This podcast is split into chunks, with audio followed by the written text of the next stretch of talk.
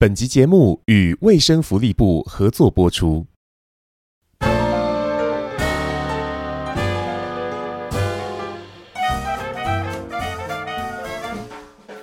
Hello，欢迎来到从我开始的关系功课。我是小虎，我是慧玲。今天这一集很特别，不要一直学我，因为我每次都讲很特别，然后你就学我讲。我觉得我觉得像他的。好，那今天特别的是是这样子的，因为我们今天要谈的一个议题，说起来可能会有那么一点点的沉重跟严肃，但是今天我们是希望可以带来更多的希望。好，那我们的节目名称叫“从我开始的关系功课”。一直以来，我们在做的事情就是我们如何回到自己，我们如何成为自己。所以，我们谈梦想，然后我们谈，诶，我们在这个梦想过程当中的故事，我们如何去这个坚韧不拔的努力啊，等等的。哦，但是哦，呃，这个过程当中有一件很重要的事情，我们要能够成为自己，支持系统很重要，也就是家。所以我们很幸运的是，我们出生在诶可以支持我们梦想的家人，还有我们身边有很多很棒的朋友能够支持着我们。可是你想想看，如果说今天我们在家庭的部分，他没有这样的支持，甚至我们得哦回过头来很用力的照顾这样的家庭呢，那会是什么样的人生？今天我们请到了两位来宾，很特别哦。第一位呢是台大社工系的教授刘淑琼博士，大家好，好，我们都是叫他淑琼老师啊。那淑琼老师呢，曾经获得了紫丝带奖啊，那这是我们台湾保护服务工作的最高荣誉哦。好，那第二位来宾呢，是从很远很远的地方来的戴如丁科长。大家好，我是如丁。嗯，好，那如丁科长呢，是在哦某个县市政府社会处服务的科长。这部分我们就不能透透露太多了，对不对？是是是是，只能知道很远啊。我觉得今天这集很特别，我这延续小虎的很特别，意思是因为其实很开心受到了卫福部的邀请，然后一起和老师还有科长录制这集节目。嗯，然后那时候我记得收到邀请的时候，我跟联系的窗口说：“哦，我觉得好赞哦，我们要来谈社会安全网这个议题。”嗯，因为我从小就是我爸爸是警务人员。所以我在读小学之前，我是在警眷宿舍长大的。就是我每天放学的时候，那个幼儿园的娃娃车送我到门口，都是警察来接我下课的哦。哦，真的是，我觉得我超级被保护了，你知道吗？然后呢，我的写作业的范围啊，玩游戏的范围，就是在派出所的那个范围里面。然后也是因为这样，所以我很，我觉得很幸运，从很小的时候就会。知道社会有很多跟我不一样的人，嗯，然后我觉得可以希望借由这期节目，老师和科长的分享，让更多人知道，其实有很多人很不一样。那我们可以怎么透过，比如说社会的帮助，这整个系统社会安全网的帮助，还有我们自己小小的力量，来帮助到大家？嗯嗯嗯，好，那我们要从一个小小的故事开始。哦，因为我们刚刚就讲到了，诶，如果今天家庭无法变成支持我们的系统，反而是，诶，我们得很努力、很努力的去维护它，诶，那这个人生会如何哦？那我们能请听众朋友们一起来想象一个这样子的呃画面，请在你心中的空白图画纸上。好，首先呢，有一个小宝宝，在一个小小的家庭里面，有个一岁的小宝宝，他有爸爸跟妈妈，那这个妈妈呢，哦，是一个这个轻度智障好的人。那爸爸呢，则是中度智障。哇，听到这里是不是突然觉得好像这个有点困难了呢？那因为他们的这个障碍的关系哦，在求职方面一定比一般人不容易一些哦。于是呢，哦，为了能够很好的去工作等等的哦，所以孩子就必须得交由哦爷爷来照顾，也就是爸爸的爸爸。而爷爷呢，哦，则是有身障的一个状况哦，所以啊，其实在很多方面其实都不是特别的方便。所以啊，在呃经济的问题，呃加上这个呃育儿的问题里面，其实有各式各样的压力存在啊。而且更何况呢，哦、呃，这个故事里头啊，因为爸爸妈妈对于这个理财的这个概念可能不是很清楚，所以啊，还曾经有被诈骗的一个遭遇。好，那这个这这个该怎么办才好呢？好，嗯、呃，提到这样子的案例哈，其实是。我们社服中心在社会处承接社安网有社服中心，很多案例的一环而已。嗯，嘿，其实就是我们要支撑起这样子一个家，哦，支持家的另外一个家，其实都是我们社服中心在推动很重要的理念。那在这个家庭里面呢，会有一个最大因子，家有六岁以下的呃幼婴幼儿，他其实是很脆弱性的。那在家里面又有呃多名身心障碍者。好，有肢体障碍啊，有心智心智障碍。嗯，那他们在那个呃过往在呃金钱使用上面又被诈骗。其实因为心智障碍者他们对呃关系上哦，在在法律上的概念没有那么清楚，很容易被诱拐。哦那还有他们的工作经济不太稳定的脆弱性哈，嗯、还有在育儿经验上，嗯、我可以想象这个家庭哈，我自己也是三个孩子的妈，嗯、那刚开始第一胎的时候，我对于孩子怎么安抚他，哦、然后半夜为什么吵着不不不，不让我睡觉哈，其实对于呃这样子的一个育儿的家庭，他们的照顾负荷是是大的，嗯，嗯。那我们社工界怎么看到有这样子需求的？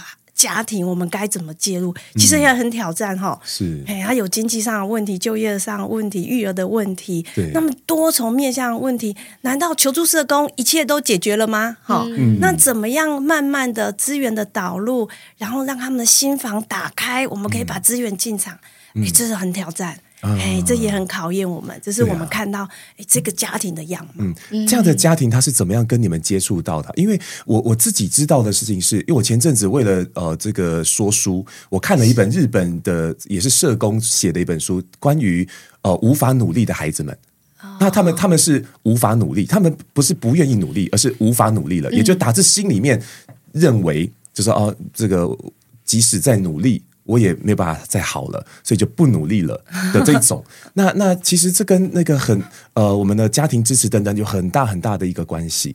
那所以啊，有些时候他们甚至可能不知道应该要去伸出手求援呢。哦，那我来介绍一下这样。嗯、其实因为整个社会安全网哈，其实慢慢慢慢布建的。我觉得这几年我投入实务工作那么多年，我有看到它的免。网变绵密，为什么呢？哦、因为呃，他多多数家庭会以经济议题寻求协助，是，所以最早他就是公所，因为呃，刚开始这个妈妈他们其实没有呃结婚的，嗯、所以呃没有结婚的话，就是未婚的家庭里面可以到公所申请经济补助，啊，这个补助叫特殊境遇家庭的经济补助。嗯，嘿，过往还没有推动社安网之前，大概都是经济型。希望给这个家庭经济，他就可以获得帮忙。嗯、但是进来之后，我们就主动关怀，觉得这个家庭去、嗯、再去确认他有没有更多脆弱性。嗯、那我刚刚说的，还有育儿的问题，对不对？然后还有发现就业，还有哎家里没有生这样的议题，嗯、社工的敏感度就要提高，就会觉得啊，我们要更了解这个家庭，嗯、所以我们才会更收集更多的讯息，发现他们在育儿上遇到一些困难。啊、嗯，包括还有我们会观察，早一点观察孩子的、嗯、呃呃有没有发展迟缓的一个情形。哦、哎，这个就是哎整个网络上哈。已经看村里长啊，或是公所，他们这个呃以经济议题进来，我们穷尽一些方式去把这些呃漏掉的人接住。嗯、这大概是我们在推动社会安全网这个部分很努力朝这个面向去捞更多潜在个案。呃，你刚刚讲到那个那个个案的这个经济之外的背后的更多议题，我顺便跟呃听众朋友分享一下，因为是可能也是在后来在了了解的过程当中才知道，哇，这个宝宝啊。在九个月大的时候，还没有办法自己的很好的翻身，嗯、是哇，那才会知道说，原来他们在呃这个养育方面也有很大很大的这个需要帮忙的地方。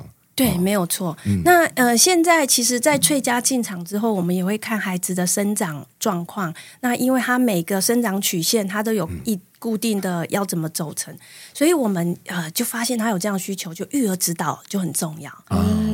而且这个主要工作者不是只有跟呃爸爸妈妈，他其实还有跟主要照顾者嗯一起去对话讨论，嗯、因为有我们的心智障碍的父母对于育儿上，他是觉得呃他跟他玩起来很开心，他想要当一个大哥哥大姐姐，嗯、可是当孩子哭闹的时候，他就想要躲起来。嘿，所以这个部分很很很微妙哦，所以我们育儿指导的那个指导员哦很重要哦，他怎么从备餐准备开始，好啊，也会教父母慢慢怎么做一些参与，嗯，嘿，所以我们社福馆有办很多活动，那我的目标都会说我们要。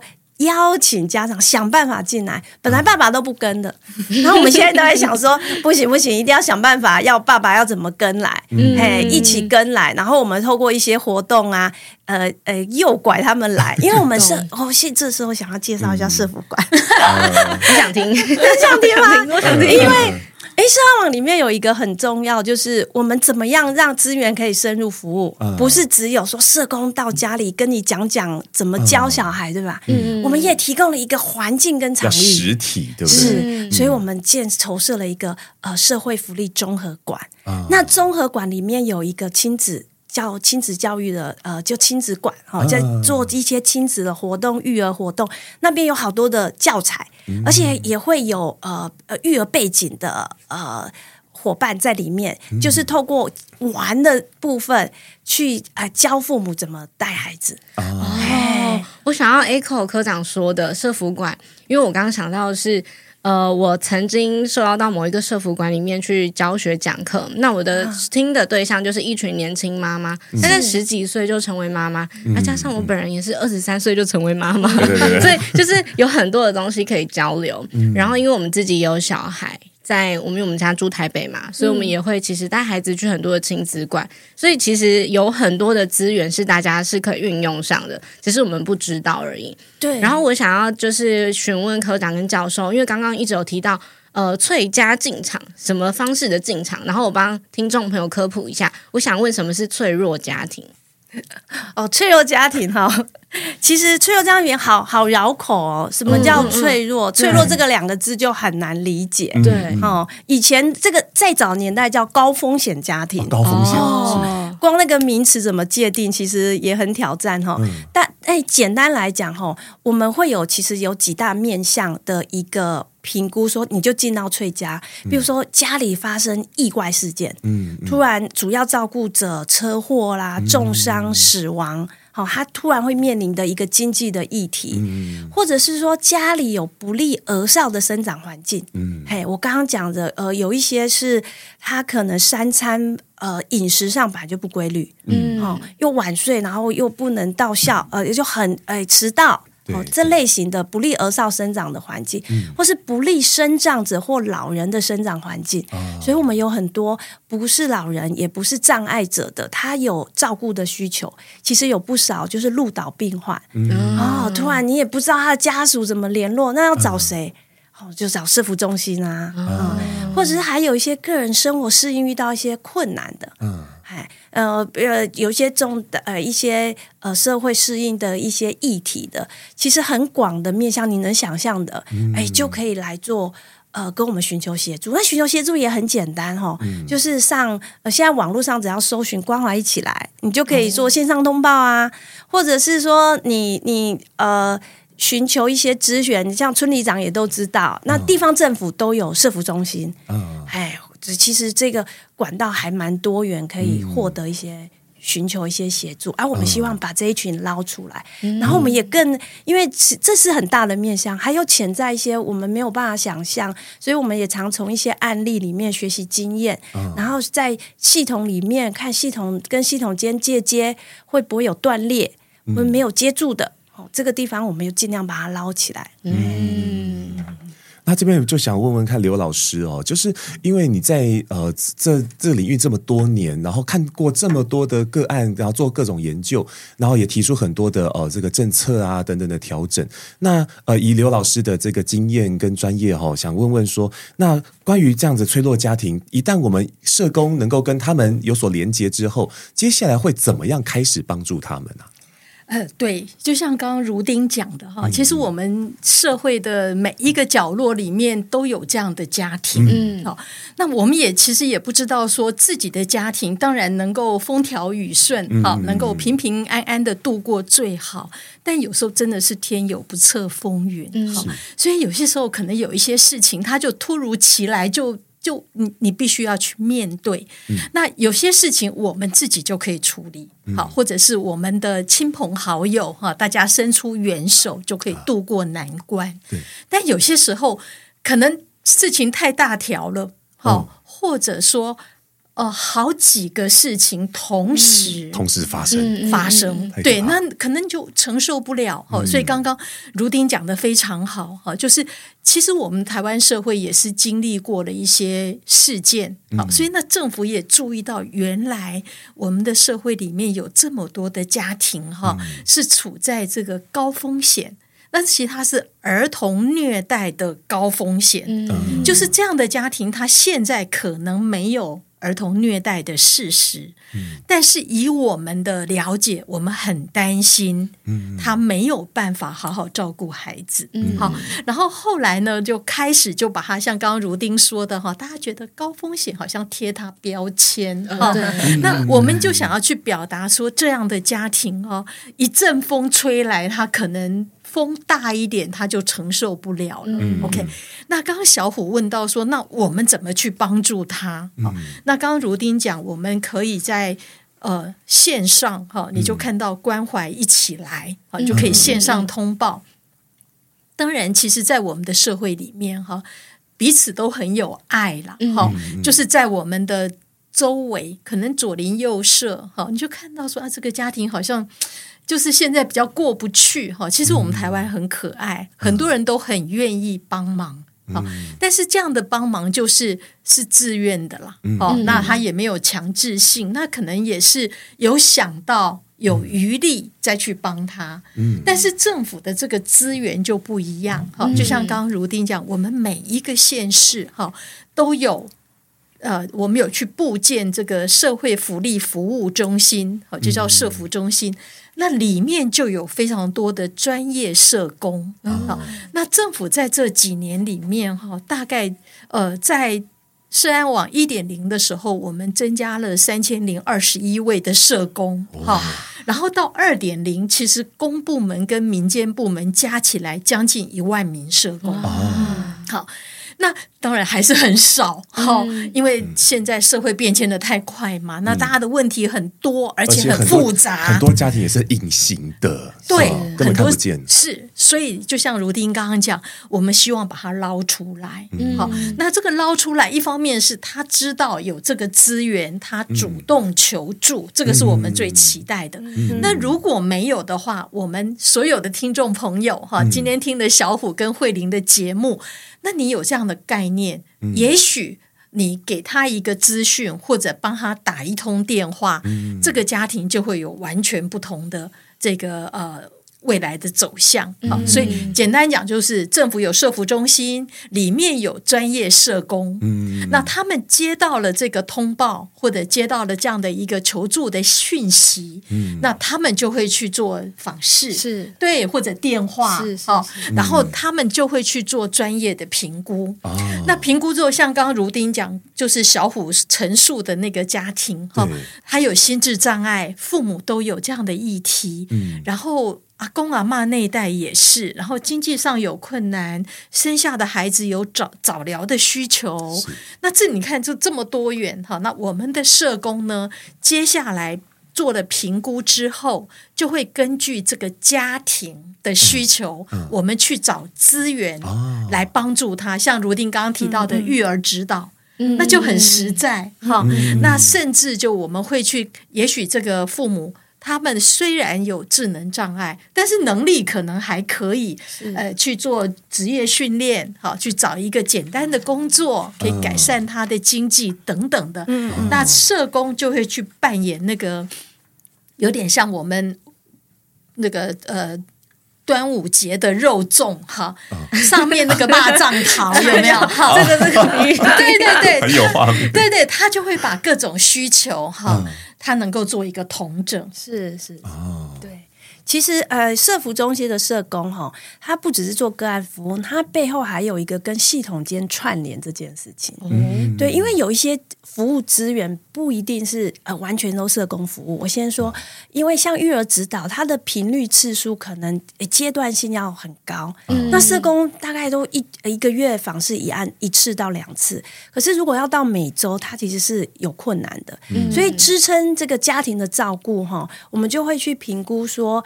呃，这个呃，育儿指导资源次数密度是要跟他生活有关的。嗯、我所以，我常说，像像这个孩子，我们如果可以进到幼儿的系统，嗯、我我已经可以入学了，嗯、入幼儿园，我就很鼓励说，我们来找资源支撑这个家，嗯、让他到幼儿园学习，嗯，他就可以很呃，可以透过呃这个。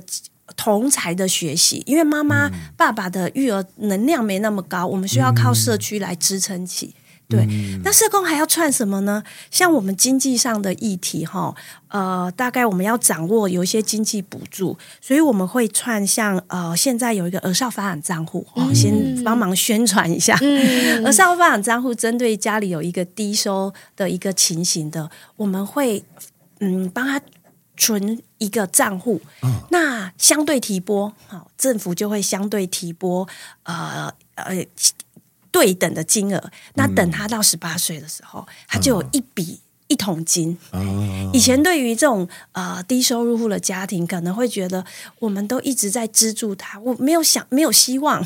对嘿，所以希望透过儿少发展账户这个做一些支撑。嗯，嘿，对，那我们还要串什么？其实还有一些就业的议题，身心障碍的就业，其实也会在思考说怎么就呃所生长的环境适合的工作。嗯、哦，那有一些乡村型的县市，它大概都是临时的一个工作。好、哦，那怎么适合？呃，是属于呃庇护性的一些就业，这也需要社工跟呃救护系统做串联，所以，所以社服中心跟系统间的串联的工作其实很重要，就是那个呃粽子的那一条线，一直在讲粽子对，因为我觉得那个那个很贴切，所以呃，我们也一直在呃定位很清楚，社服中心社工要跟系统间。做一些联络，因为如果大家都去哈，我们常我常在说，就是很怕我们就是人人都是各管，就是个案管理工作，啊、有没有？啊，最后个个都没人管，因为就是各自做各自的。嗯、哎，所以社服中心很重要，要扮演这个。嗯、我们现在也在讲这一个主责，然后互相要互相协力帮忙这样子。我想要询问，就是科长刚刚提到了一个儿少发展账户，有提到一个是会提拨对等的金额进到账户，这是什么意思啊？呃，他的意思是说，假设我存五百块，说然后政府家提拨五百块。哦，所以就是对等提拨。呃，家长努力多少，政府就会回馈给你多少，所以哦，它有一个额度，对。然后刚刚你讲到希望是这个意思，对，他也期待呃家长要呃有一些储蓄，嗯，因为很多低收入家庭，他们其实。不太会储蓄，嗯，那我们为了要加速他储蓄，所以对等的提拨这件事，希望很大的诱因，但不少还是会有困难，所以针对于没有办法提拨的，也会变成我们的一个关怀的对象，这样哦，就是一个鼓励性质的方式，但是不是说你今天拿出了那个凭证，我就会给你相对补助，而是你也要有努力，你要你要你要存。存入一定的金额，嗯、那它相对就会提拨。嗯、对，我想补充啊，其实存钱是一个很有趣的事情。嗯，就是当我们手上的钱很少的时候，我们常常讲说“孤背壁”，嗯、就是那乌龟爬墙壁哈，爬一下就掉下来。对就是存钱其实是很困难的，嗯、对于收入不多的人。对，好，那我们在讨论贫穷的议题的时候，常常就有所谓这个贫穷的世代的循环。好，嗯，也就是说，好像这一代穷，下一代也会跟着穷，嗯、好像就跟如丁刚刚讲的，看不到未来。对，所以政府看到了这样的一个问题以后，哈，就有了这个儿少发展账户啊。嗯、那它的基本概念就是说，我鼓励你存钱，你不要怕少，好、嗯，是是。那你只要存一点，我在一定的额度里面，哈，你存多少，我就给你多少。啊、那这个很有诱因。那另外呢，其实这个账户还有一个功能，其实也是刚刚如丁提到，就是万一你一，如果你本来都有照正常在存，嗯、忽然停了，对，那其实这就亮红灯，嗯、这个家庭可能出了状况。嗯，嘿，所以政府这边看到你都有存，哎，到这个月，哎，这两个月都没有，哎，有追踪的效果。对，那政府就会主动去关怀，是不是发生了什么事情，需不需要我们协助？这个太聪明了。对，那第三个就刚刚如丁讲，我觉得那个第一桶金，对这样家庭里头的孩子其实特别重要。嗯，它是一个希望。对，然后我有一个开始。嗯嗯嗯。但我觉得好像有些什么可以。可以去做，可以去发展，或者哎，我难难难得燃起的动能，甚至是这这这一个下去哦，可能会翻转我的人生。这个这笔钱就会是很大很大的动力。这我这个我特别想要去，因为听到现在哈，其实真的觉得呃，它很像心理咨商。就是我们一般人啊，就是呃，在遇到这种可能心理的问问题的时候，可能就会。很快的担心说自己是不是哎这个有问题的，所以就很害怕等等的，所以就不不愿意去找心理咨商。但事实上，心理咨商能够提供的服务、提供的资源是都是很好的，而且不会让你难堪。对，所以也是鼓励大家哎勇敢的去面对这件事情。然后刚刚刘老师也说到哈，因为天有不测风云啊，有也有可能像是我们在疫情来的时候，确实在事业上面获得很大的冲击，那个时候我们都很脆弱。那除了疫情之外，人生当中会发生很多不一样的事情，导致我们变得脆弱。所以啊，我们知道这个资源对我们来说的的重要性。第一个，我们有机会能够去帮助别人，帮助社工啊去做连接。第二个是连接我们自己。如果哪一天我们变得脆弱了，我们是不是也能够透过这些资源来帮助自己呢？然后，因为我自己哦。这很有画面啊！我我自己呢，你讲这个 有一个 那个表情，椎间盘突出的问题，对不对？这其实是一个脆弱的状态。那社工提供这些服务，提就或或者说牵连这些资源，就很像是帮我们。套上一些护具。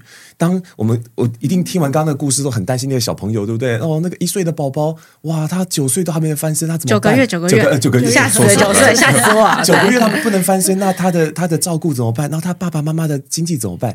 那社工就会把这个一个一个的护具套上去，对吧？透过这个资源来连接，哎，那孩子暂时有了一些方向哦，知道该怎么做，减少了焦虑，这是一个护具。然后再是哎，帮助爸爸妈妈找到了哎一些工作的方向，这是第一个护具。然后再来是说，哎，那在家庭里面，哎，有哪些东西可以怎样设置，然后更方便我们的长者来照顾孩子呢？这是一也是一个护具。当这些护具建立起来之后呢，哎，我们就可以开始慢慢的强壮起来，而强壮以后就会得得到更多动力，得到这个力量，最后护具脱掉了就可以自主了。是很好，你讲的很好，椎间盘突出给我的人生的教训啊，很有智慧耶。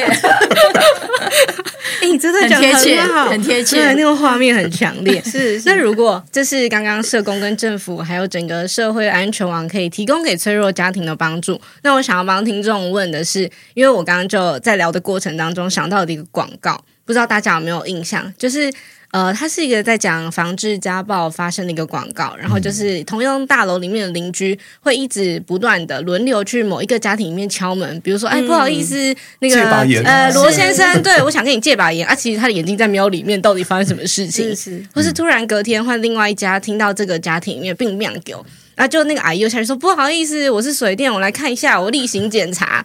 就是我觉得它是一个很可爱的创意。嗯，那这个创意，比如说延伸到我们自己身上，呃，透过科长和老师的专业的角度来看，会建议我们，比如说我们是别人的邻居，好了，我们可以怎么样帮助到大家？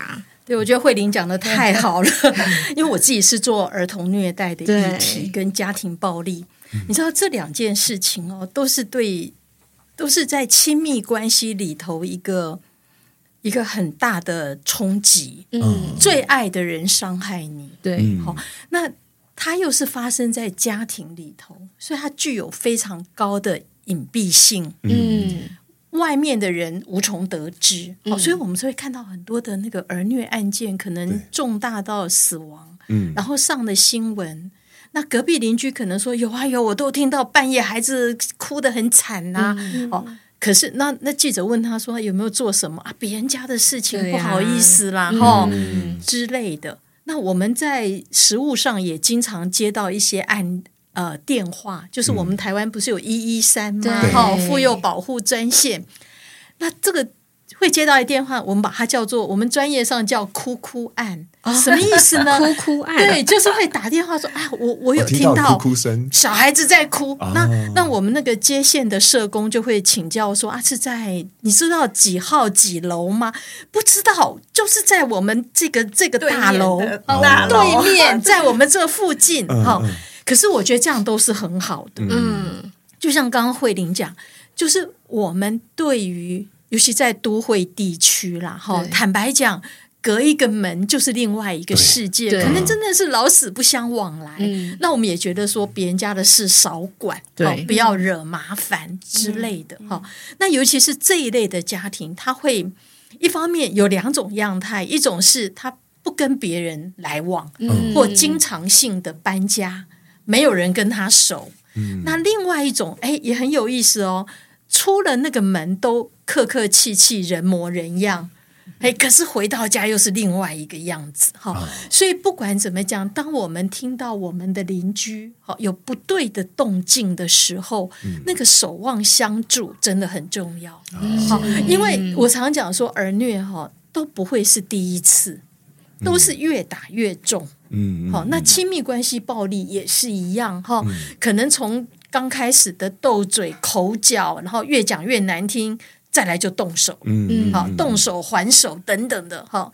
那所以，如果我们可以在事情才刚刚妙冒出一个苗头的时候，嗯、我们多关怀一下，嗯，那事情可能会有很不一样的改变，嗯，好，说不定你就救了一个孩子，嗯嗯嗯。嗯，这部分我想要接续，就是其实我觉得社区邻里关怀这个是台湾在推动家暴法到儿儿儿权法等等的变化。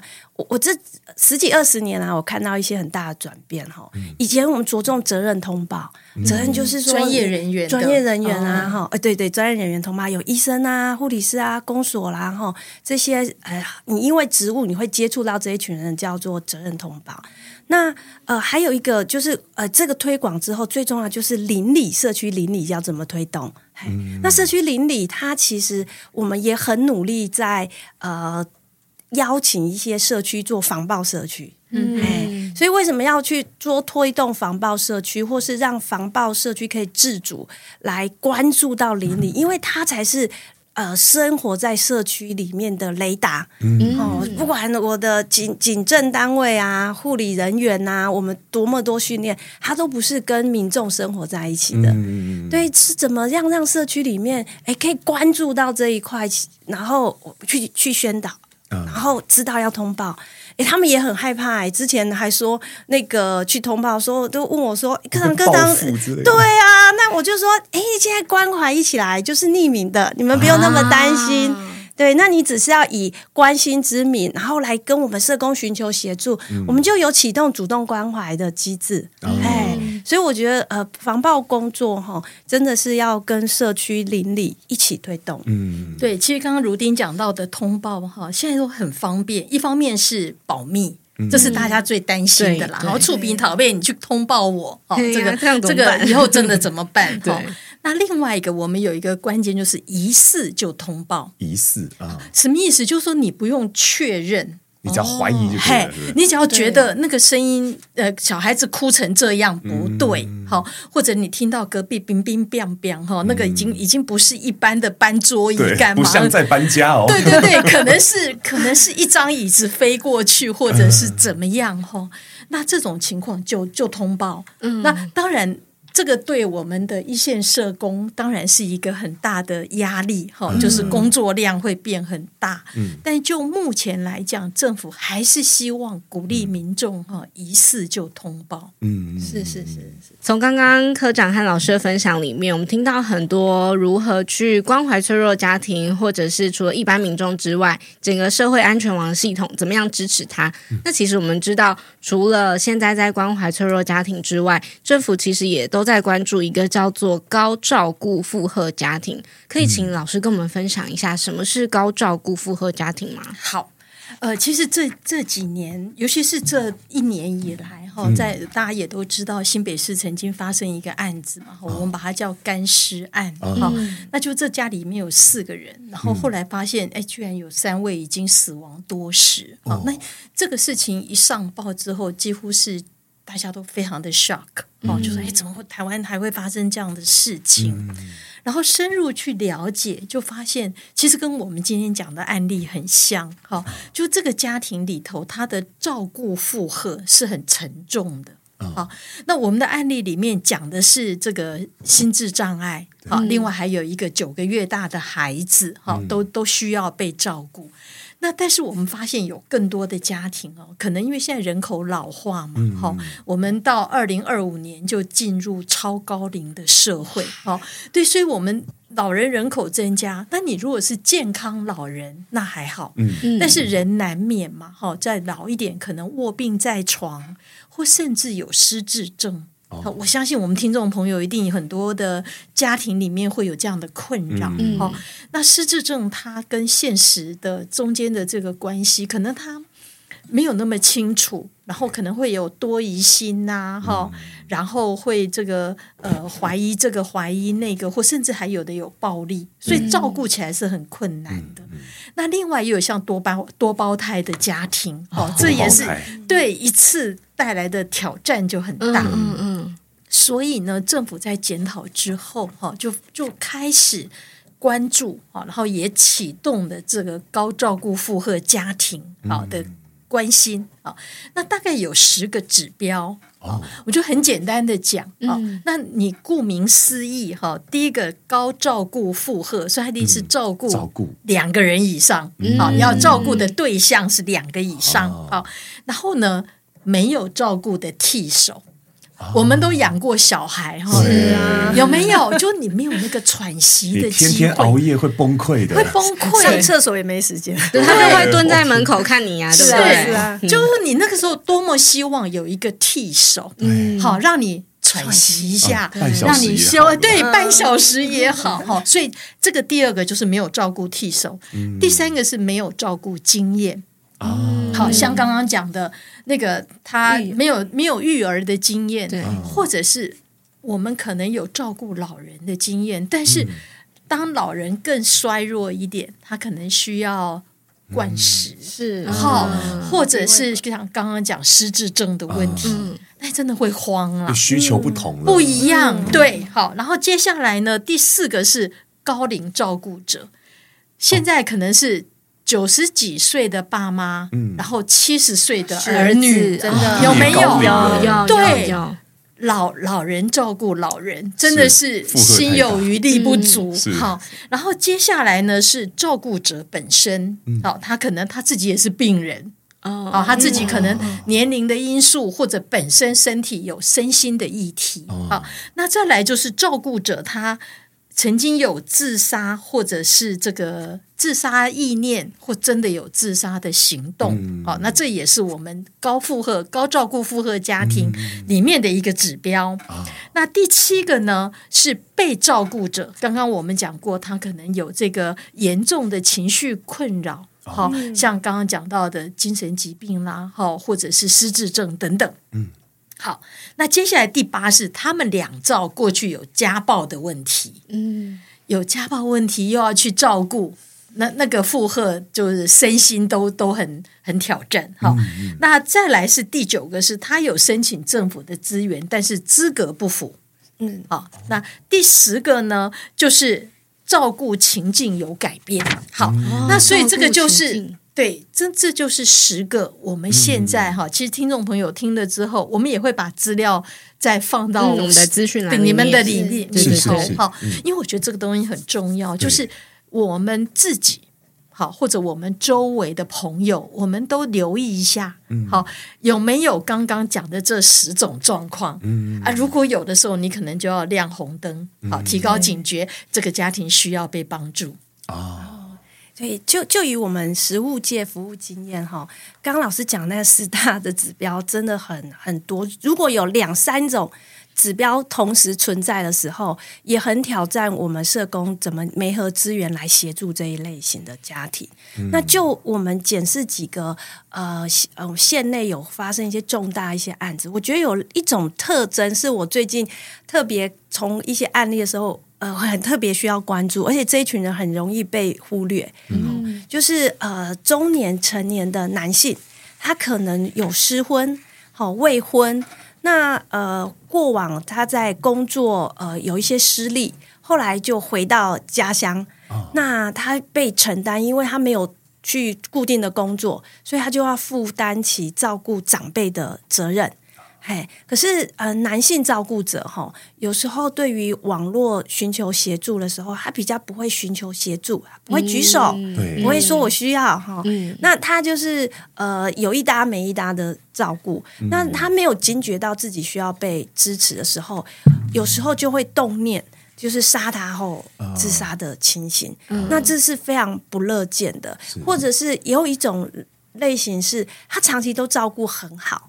那也觉得说，哎，身为他也承担起这样子的家庭照顾，但他没有忽略说，他前阵子我们也有遇到疫情。其实疫情这个确诊，当时确诊的时候，他们觉得很 很渺茫，很没有希望，觉得我我可能会染病，没有办法恢复，所以他就想，那不如我先动手，好、哦，就。就把他推下楼，这样。嗯，好。那呃，这个我觉得这类型的我们会更引起多一些关注。刚刚老嗯，尤其那种老老照顾的，嗯，双老家庭的，所以政府对于双老家庭也有一些主动的方案。先去做一些预防性的关怀。嗯、那假设关怀它是有更有脆弱性的时候，我们会在呃做生意深度的评估，然后评估是不是要开案。好、嗯，所以现在对于高照顾负荷，不是只有社政系统，还包括卫政的长期照护的系统，还包括你突然生病住院的这一医疗的。嗯，其实这一块都是潜在我们对于觉察是不是高照顾负荷很重要的一个。介入点，嗯，对，所以呃，也因为社会事件，让呃我们社政单位还有整个社安网里面，就不断的来思考、关注这一块，也因应呃超高龄社会的到来，嗯，哦，整个的服务方案，我觉得那个照顾经验真的是要学习的。哎、欸，我最近也在照顾 那个外婆，九十几岁，嗯、我我开始学灌管灌鼻胃管。嗯嗯，哎，自己家里姐姐是护士，我想说这好难哦。我一直说网络写的很简单，自己要管灌的时候，嗯，对，而且你要翻身，你要学翻身，你要学习换尿布，那这是每天 routine 的工作。可是，哎，我可能没有办法觉察，我已经负荷不来。嗯，对，那种陌生感就好像回到第一胎的时候。照顾老人跟孩子不一样。对啊，对我真的要补充哦，我觉得照顾孩子，因为我很常会看学生的脸书，那他们现在就是在呃，虽然是蜡烛好几头烧哈，又要就是又家庭又又工作，可是他们是开心的，你知道，因为你看着孩子就是一天一天长大。但是我觉得那种高负荷、高照顾负荷家庭不同，嗯嗯，他是已经有点灯枯油尽，嗯、好，已经撑不下去。嗯、可是你知道我们的文化传统好像会。给自己一个压力，一个框架，说我要孝顺。好，我如果该就是我不孝或怎样，所以我觉得这个压力真的是非常的大。嗯，我可以理解刚刚老师跟科长讲的，因为我的妈妈就我妈妈前年就是突然中风，嗯，然后因为我跟弟弟妹妹都是在台北工作跟读书，所以瞬间就是我爸一个 就是我爸要去照顾妈妈什么的，然后我觉得对我们整个家庭来说也是一个新的挑战。嗯。刚刚老师在讲到那个负荷家庭的指标的时候，我脑袋一直冒出很多画面，包含我们家还有亲戚家庭，因为我们是那个呃罕见遗传性疾病的家庭，所以其实我很多亲戚是是真的很需要帮助的。那但是怎么样去，比如说我们怎么样去说，诶，你需不需要帮助，或者是我可以怎么样帮你？那个其实都是。呃，我觉得很需要去练习的，包含从慰问到真的执行。我小时候不懂啊，然后我都一直哭，我不要去，我不要去。但后来才知道，哦，原来那个家美妹超喜欢我，所以也许我的出现，我的那一点点陪伴，就是我也算是这个社会安全网其中一员了，对不对？是的，是的，很好。所以我觉得今天节目很荣幸可以邀请到舒琼老师和如丁科长跟我们分享怎么样去。呃，认识到脆弱家庭，还有高照顾负荷家庭，以及我们日常可以怎么样去关怀他。嗯，收到这个邀请的时候，我自己心里面有一个想法是，我们的节目其实这一集很像是一阵风。为什么会这样讲？比如说，呃，我的爸爸警务人员，还有舒琼老师跟如丁科长，我们在整个社会安全网里面的这些服务的人员，在种下的是一颗颗的蒲公英的种子。然后这一集节目有点像是那阵风。大家想象一下，小时候我们拿到蒲公英都是很喜欢去吹它嘛，然后那个种子才会往外面去。这集节目变成一阵风，就是希望可以把大家种下的这个种子吹出去，散落到各个地方。然后今天呢，如果听听这集节目的听众的你，你走到某个地方又看到这些种子被就是生根的，然后你又拿起来吹，其实大家会延续着这阵风，然后你也可以成为这阵风，让我们大家在。这个呃系统里面去努力跟用心做的所有的事情被更多人接触，那也希望更多人可以借由拿到蒲公英那个时候得到更多的欢乐跟幸福跟爱。我觉得这是使命感。的存在。嗯、对，很开心跟老师还有科长聊天。是，嗯，讲的太好了，嗯、谢谢，非常谢谢今天淑雄老师和然后罗丁科长今天来分享。呃，那我也要特别谢谢，然后特别谢谢我们今天听众，您愿意听到现在，我真的要谢谢你。因为各位可以成为我们接下来接续下去的第二阵风，嗯，然后另外还要再谢谢哈，这是我们呃这次邀请我们的伙伴哈，这个啊、呃，因为因为他们在背后很非常致力于这样的推动，哈，所以在在我们今天的这节目之前做了很多很多的讨论，我们该如何更好的将这个使命感延续下去，然后跟更好的去传播下去，哦，所以我们我们就非常感谢我们今天那个信交公司啊，谢谢谢谢他们。好，那么今天这期节目就到这边啊！希望我们今天能能够把希望啊能够带下去。希望这期节目不是让你感到沉重，而是看见更多的希望，还有看见我们原来有这么多人在那里努力的。